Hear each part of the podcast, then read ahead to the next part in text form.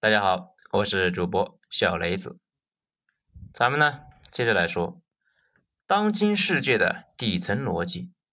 文章来自于微信公众号卢克文工作室，作者卢克文。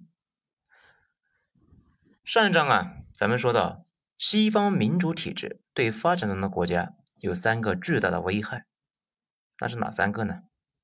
第一个，成本高；第二个。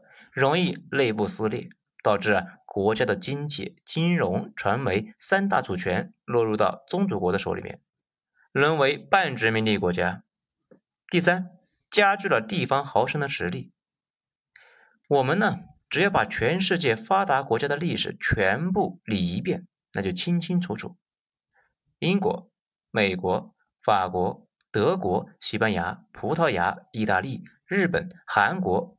这些国家起家的过程中，没有一个国家是靠西方的民主体制富裕起来的，都是靠集权或者是殖民掠夺来发家的。这些国家实行民主体制是他们富裕之后才执行的策略。注意啊，是富裕之后才敢执行，因为这套体制十分消耗成本。而发展中国家根本就没有积累足够的财富，贸贸然然呢就去人家搞这套体制。会把自己啊带到阴沟里面去。西式民主体制决策效率极低，各党呢常年在国会撕逼，使利国利民的这个政策就无法落地。咱们举一个活生生的例子：莫迪想搞中央集权和土地改革，这种呢是明明有利于印度的事情，却被国大党以伤害人民利益的理由处处阻挠，使莫迪振兴印度的计划处处掣肘。我们常说啊，中国执政是一场接力赛，其他国家执政呢是一场拳击赛，那就是这个意思。执政需要有规划性、连贯性，需要制定二十年以上的发展策略。有些国策呢，没有十年以上，根本就看不到结果，只能够看长期的收益。执政过程很忌讳啊朝令夕改，但是执行西方式的一个民主体制的发展中的国家。为了拉选票，通常只做有短期利益的事情，因为长期利益做得再好，那也是下级政府的事情了，与自己的政绩无关。这种呢，我辛苦种树，别人摘果的事情，我为什么要做呢？发展中的国家的政党为了拉选票上台，还经常啊搞福利竞赛，通常在经济向好的时候堆福利，被美联储收割之后啊，财政紧张。福利无法兑现，紧接着就会爆发社会动荡。通常学习了宗主国的传播的意识形态，就会开放网络给 Facebook 还有推特实行多党制。宗主国啊，这里比如美国啊，就会在多党之间呢下注，扶持亲美政治势力上台。这些政党呢，则会回报金融开放和国企改革。获得便利性之后，美联储则开始自己啊有规律性的收割。同时，美国的资本家也会在发展中的国家低潮的时候收购他们的实物资产。很多人呢学习到了自由经济、民主自由，那都是宗主国传播出来的。他们为什么要传播出来呢？因为对他们有利呀。这是他们控制发展中国家，让发展中国家沦为半殖民地的手段之一。最近二十年，每个国家最初的动乱，无论是阿拉伯之春还是二次颜色革命，不都是从 Facebook 和推特开始的吗？这么明显的事情，为什么没有国家敢管制 Facebook 和推特？因为啊，这是政治不正确。我们中国在构建经济学、历史学、哲学、政治学网络体系的时候，我们要自己独立思考，要有自己的智慧，不能够被人牵着鼻子走。不是那些，在美国、英国学了点法律和经济学的人给我们说什么，我们就信什么，否则我们就成了白虎这里边的巴拉姆，莫名其妙的替主子着想，替殖民者着想。西方这套体制呢，还会加剧地方豪绅的实力，使地方的豪绅更加便利的控制平民阶层。咱们呢，在之前有发现过这个问题，比如菲律宾。马来西亚、墨西哥，每座城市啊都由当地的势力控制，而一般控制地方的基础就是控制地方的土地或者矿产。先掌握了生产资料，就能够控制生产者。其实呢，发展中国家大多都没有摆脱封建社会的影子，土地兼并还十分严重。就算是日本土改，也只是在麦克阿瑟的枪口下进行的，要不然日本今天一样是问题泛滥。多数发展中的国家跟白狐里边是一样，还保留着大地主，却呢强推西式民主。那每一个大地主控制着佃农。还不是乖乖投票选出大地主指定的人吗？这样的基层地主呢，既有合法的土地，还有合法的政治权利。地主对平民的剥削也更加的肆无忌惮。这就是封建地主加西方民主杂交的政治怪物。中央和地方的权力要有一个微妙的平衡。中央集权能够保证集中力量做大事，地方势力过大。会抵制中央的决策，这种事情呢，在中国也是有了苗头。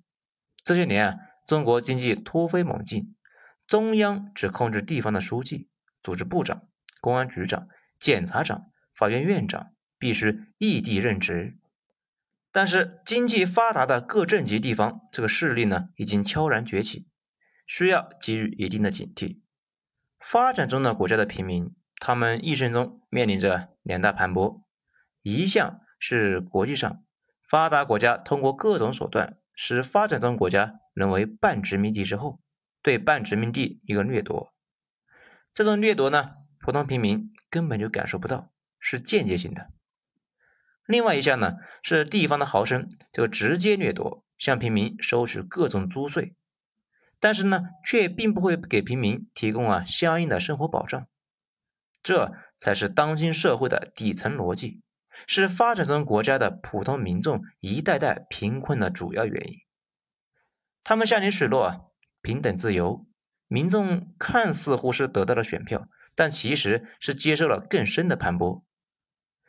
咱们再说一遍这个公式啊：宗主国 PUA 半殖民地国家，半殖民地的国家的统治阶层 PUA 国家的平民，一层一层的 PUA。最更可怕的是呢，殖民者还会和地主豪绅勾结，一起统治这个世界。二零一九年十一月，全世界到处晃荡的升田启来到墨西哥游玩，探访当地的生活情况。一位呢在墨西哥久居多年的一个名叫小泉的华人告诉他呀，墨西哥的一些真实情况。盛天启呢将他的话记录在了微博里边，那看得我是十分的震惊的。使我当时啊就产生了这篇文章理论的一个轴心。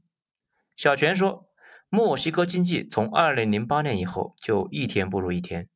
从二零一零年到二零一九年，比索一年贬值。从二零一零年这个一美元呢兑换九比索，到了二零一九年一美元兑换十九比索。货币贬值是因为经济萧条。他姑姑家的商店销量呢也是一年不如一年。小泉还说，墨西哥有钱的基因几乎呢和那个百分之九十的棕色皮肤的印欧混血和印第安人是生物隔离的，他们是殖民者的后代，属于法裔、意大利裔。这些百分之一的人控制着墨西哥百分之四十三的财富。从墨西哥一八一零年独立以来，这些人呢一直保持着血统的纯正性，几乎不和墨西哥人通婚。他们呢，通常是住在墨西哥城的几个区里边，像普通人会去搞批发城的一些混乱区域，这些人呢是一辈子都不会去的。他们只住在自己的大别墅里边，出入有保镖、护卫、防弹车，进出高级的法国和意大利餐厅，一辈子呢不会吃路边摊。这些餐厅会实行会员制，一万美元一年，避免下层人群误入。他们的小孩通常啊到加拿大或者是英国念大学，一般呢是欧美的一个名校毕业。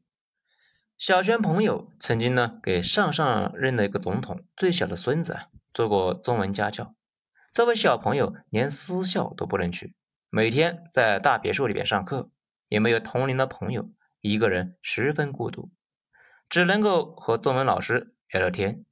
如果去上游泳课，就会将游泳池整个的包下来，旁边站着十几个保镖。而墨西哥百分之四十三的人口陷入贫困，墨西哥城全市的人均收入呢，每天仅是九十六比索，这折合人民币啊三十一点五元。最底层的清洁工一天只有十元人民币的收入。这个信息啊是来源于深点起二零一九年十一月七日的在墨西哥的一个微博记录。小泉呢最后还透露了墨西哥的选举情况。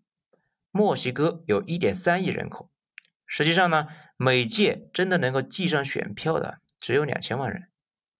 墨西哥有钱人的政党叫 PRI，穷人的政党叫 PRD。PRI 以前呢一直能够选胜方，方法呀很简单，直接买选票，投他们政党的票，一个人给五百到一千的比索。而 PRD 二零一八年意外上台，是因为他们答应啊给穷人直接发钱。小泉的这段话呢，对我的灵魂冲击非常大，我一直牢记在心。但是我一直没有找到解释这个事情的理论基础。我搞不懂墨西哥这样的人均 GDP 和中国差不多的国家，为什么会有这么多的毒贩？为什么会发展成这般模样？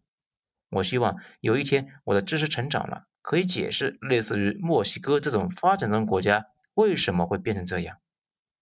现在我已经摸清楚了后面的经济规律，也找到了发现真理的理论。小泉说，墨西哥从二零零八年之后啊，经济下滑，那是遇到了美国的金融剥削。美国在二零零八年这个金融危机之后呢？疯狂的 QE 让全世界买单，两个月时间就发了上万亿美元，导致啊全球通胀。这个二零二零年美国的 Q 一比这个严重多了啊！在同一段时间，巴西发生了同样的情况，雷亚尔大幅贬值百分之四十。小泉说的百分之一的墨西哥人占有百分之四十三的财富，这些人跟平民那是老死不相往来。就是地方豪绅掌握了生产资料之后压榨平民，而这些人呢，还是殖民者的后裔，剥削起来那是更加下死手啊。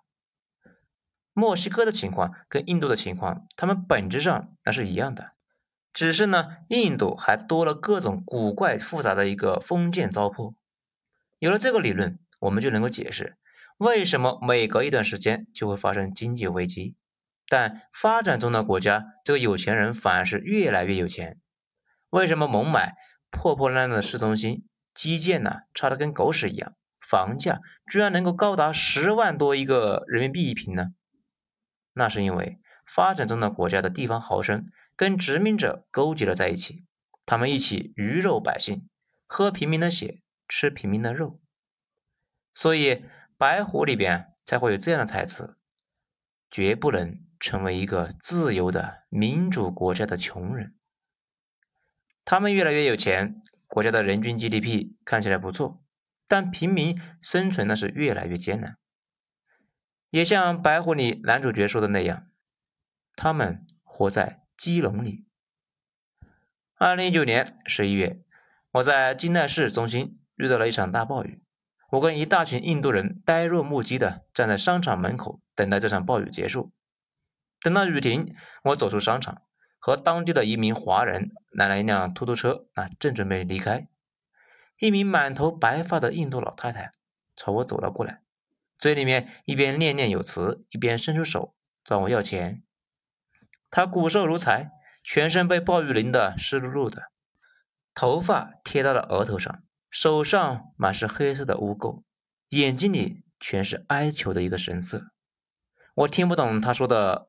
泰米尔语，出租车司机也在催促我们上车，我就把手头的零钱都塞给了他，自己呢上车离去。但是我一直忘不了这位印度老太太的眼神和她那一双满是污垢的双手，也忘不了小泉说的墨西哥平民的情况。我十分想知道，这个世界上为什么会有这么多的不公平？为什么有些人劳动了一辈子，却连饭都吃不饱？年老了要被人抛弃，流落街头乞讨，造成这一切不公平的背后到底是什么原因呢？来，最后再梳理一遍：当今世界的发展中国家，本质上绝大部分的都是半殖民地国家，他们没有经济、金融、舆论和选择社会制度的自主权，他们被发达国家控制。这些发达国家本质上依然是宗主国，不过这个关系啊隐藏的很深，因为政治正确的原因，使得知识分子连怀疑的勇气都没有。我也是不断思索才发现这个真相。而发展中的国家的平民，他们活在半殖民地的一个社会，一生中会遭到两大势力的剥削：一是宗主国的剥削，第二是本地的豪绅，也叫买办。他们的剥削，所以呢，他们再怎么辛苦劳动，也会贫穷一辈子。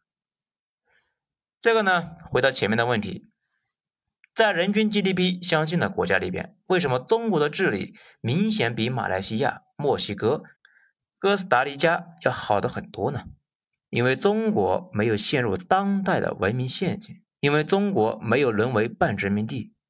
中国没有像其他发展中国家那样沦为半殖民地，是我们建国的时候在朝鲜半岛将十六国联军打趴下来换来的，是我们无数的科学家远赴西北荒漠研制核武器换来的，是这七十二年多少民族英雄默默奉献换来的，是从反帝国主义、反买办开始一百多年血与泪换来的。什么是华夏儿女的民族精神呢？大概这就是吧。